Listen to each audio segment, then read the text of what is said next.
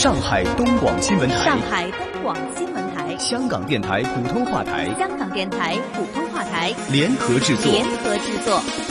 沪港经济通。沪港经济通。上海、香港、长三角城市群、粤港澳大湾区以及关注沪港经济发展的海内外听众朋友，欢迎您在每周同一时间收听由上海东广新闻台、长三角之声、香港电台普通话台联合制作的沪港经济通。大家好，我是上海东广新闻台长三角之声的主持人高松。大家好，我是香港电台普通话台的主持人刘明正，很高兴能够在节目当中为大家分享最新的香港及粤港澳大湾区城市群的资讯，并且与大家一起关注上海大都市圈以及长三角城市群的发展现状。让我们马上把时间交给高松，介绍本周上海方面的经济焦点。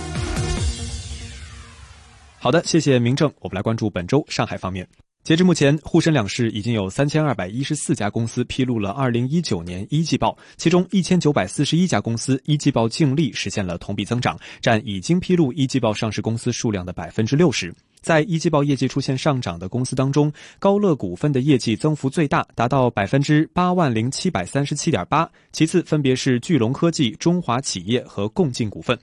统计数据显示，在已经披露一季报的上市公司当中，有九十二家公司的一季报净利超过十亿元。在净利排名前十的公司中，银行占了大多数。值得一提的是，四大行在一季度各自交出了靓丽的答卷。工商银行在今年一季度赚取的净利润最多，达到了八百二十点零五亿元。农业银行一季度实现净利润六百一十二点五一亿元，同比增长百分之四点二八。此外，建设银行和中国银行一季度净利分别达到了七百六十九点一六亿元和五百零九点六五亿元。随着信贷环境改善，融资压力降低，各大房企一季度数据亮眼。目前已经披露一季报的二十二家房企均实现盈利，并且业绩亮丽。其中，深深房 A、华远地产、合肥城建、中交地产、栖霞建设等五家房企一季度业绩同比增长超过十倍。财报披露季有喜就有忧，在已经披露一季报的公司当中，有四十家公司一季度亏损超过了一亿元，其中亏损排名前三的为长安汽车、雏鹰农牧和牧原股份，分别亏损二十点六九亿元、十一点零三亿元和五点四亿元。在一季报业绩下滑的上市公司当中，吉丰科技、荣华实业和瓶装能源等公司业绩下滑幅度排名居前。其中，吉丰科技一季度亏损三千七百九十万元，业绩同比下滑百分之八千一百九十四；荣华实业一季度亏损一千零五十二万元，业绩同比下滑百分之五千三百零九；瓶装能源一季度亏损一点七五亿元，业绩同比下滑百分之四千二百五十。好的，以上就是本周上海方面的经济焦点，把时间交给香港的刘明正。谢谢高松，让我们来关注到在香港方面，最近香港关注到的是最新国际货币政策的变数。在星期三的时间，美联储维持利率不变，但是将超额储备金利率下调五个基点，当中的目的是为了引导市场交易的联邦基金利率维持在目标范围之内。对此，香港的金管局发言人在星期四的时候就表示，美国的货币政策仍然存在着变数，美联储。表示会就利率政策保持耐性，未来的调整也将会视乎经济数据的一个最新走势。香港金管局发言人就指出，港元拆息会继续受到美元息率以及市场对于港元资金的供求变化等等的因素所影响，而金管局也会紧密的监察市场的最新情况，并且按照联系汇率机制保持港元汇率的稳定。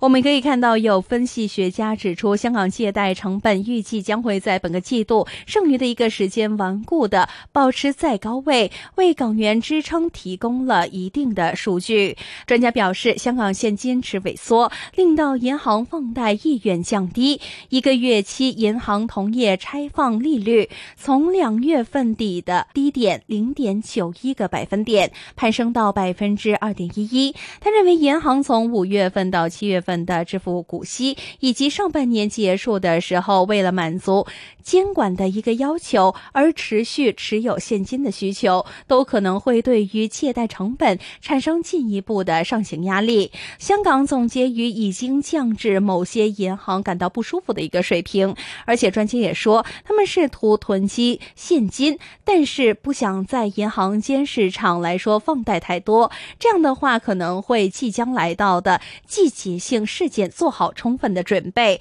所以在面对外围的美国货币市场存在着变数，香港金管局将会维持在港元汇率稳定的计划下继续进行。那么这个就是关于这个星期香港的经济方面的变数。好的，那么以上就是本周香港方面的经济焦点。再把时间交给高松，来关注到上海大都市圈和长三角城市群发展的最新话题。沪港经济通，沪港经济通。好的，谢谢明正。近日，上海市人大常委会对贯彻实施《中华人民共和国水污染防治法》情况开展执法检查，执法检查报告将于六月底上报全国人大常委会。据介绍，相关部门将联合开展水源地跨界应急处置演练和三省一市水源地执法互督互学，沪苏浙协作摸清了一百八十八条跨界河流情况，推动二十二条段界河协同整治。二零一八年，全市二百五十九个主要河流断面水环境功能区达标率为百分之七十六点七，较二零一七年上升十七点六个百分点。二十个国考断面全部实现水质达标。二零一八年底全面消除黑臭的目标已经实现，全市河湖劣五类水体比例从百分之三十八点七下降到百分之十八。上海、南京、杭州等长三角十四个城市将在十月底前完成各自公交系统二维码互联互通改造和应用发布，实现长三角一码通，并且在年底前实现各城市公交轨交的本地通和长三角通。国家交通运输部今年提出要在全国二百六十个城市实现交通一卡通互联互通。经过审核和认证，上海蔬菜集团公司新近向江苏南通八家蔬菜生产经营主体授牌，把他们正式纳入上海的外延定点蔬菜主供应基地系列。长三角农副产品的产区和销区正在探索建立市场加基地的对接新机制。长三角天然的农业产销合作关系将在这一新的对接机制的推动下得到优化和提升。南通是长三角地区的鱼米之乡，全市近五成的农副产品供应上海市场，年销售额突破两百亿元，是上海主要的室外菜篮子、米袋子和鱼池子之一。上海市农业农村委员会副主任叶军平说：“以市场加基地进行有效对接之后，可以让销区的需求和标准更直接的在产区的田地里得到实现。”在此次上海外延蔬菜生产基地的第三方考评认证过程中，南通主供应基地的单项分和总评分都较高。南通市农业部门人士说，除了南通农产品在上海市场依存度较高的因素之外，南通的农产品生产中严格落实上海的食品安全标准和上海蔬菜集团的基地质量管理体系要求是更为重要的原因。好的，以上就是本周上海大都市圈和长三角城市群的最新话题。再请明正为大家分享粤港澳大湾区的相关发展。谢谢高松。在香港方面，粤港澳大湾区发展规划纲要当中有提到，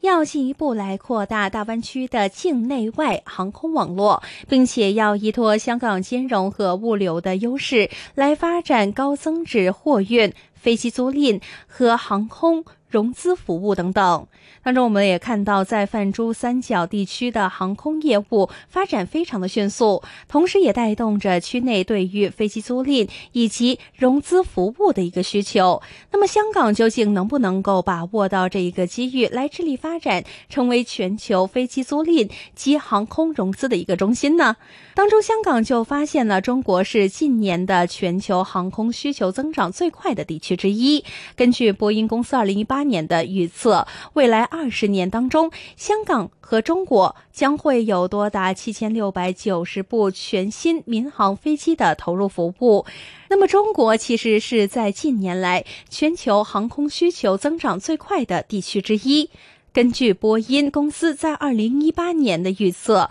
未来二十年，中国将会有多达七千六百九十部全新的民航飞机投入服务，占全亚洲飞机总付运量近一半。扣除了退役飞机数目之后，中国民航机队的规模将会扩大百分之一百四十三，到八千六百三十部飞机。波音又预计，到时候全球民航飞机的市场价值将会翻倍增长到六点三万亿美元，折合为四十九点四万亿港元的价值。航空业务的前景非常的可观。不过，在飞机的售价。燃油以及维修成本高昂的情况之下，也可以预见，全球的航空业界也将会出现龙大的飞机融资和租赁方面的需求。所以可以看来，这股东风为香港带来打造全球飞机租赁以及航空融资中心，进一步强化自身经济实力的一个良好契机。那么，香港究竟能不能够顺势而起，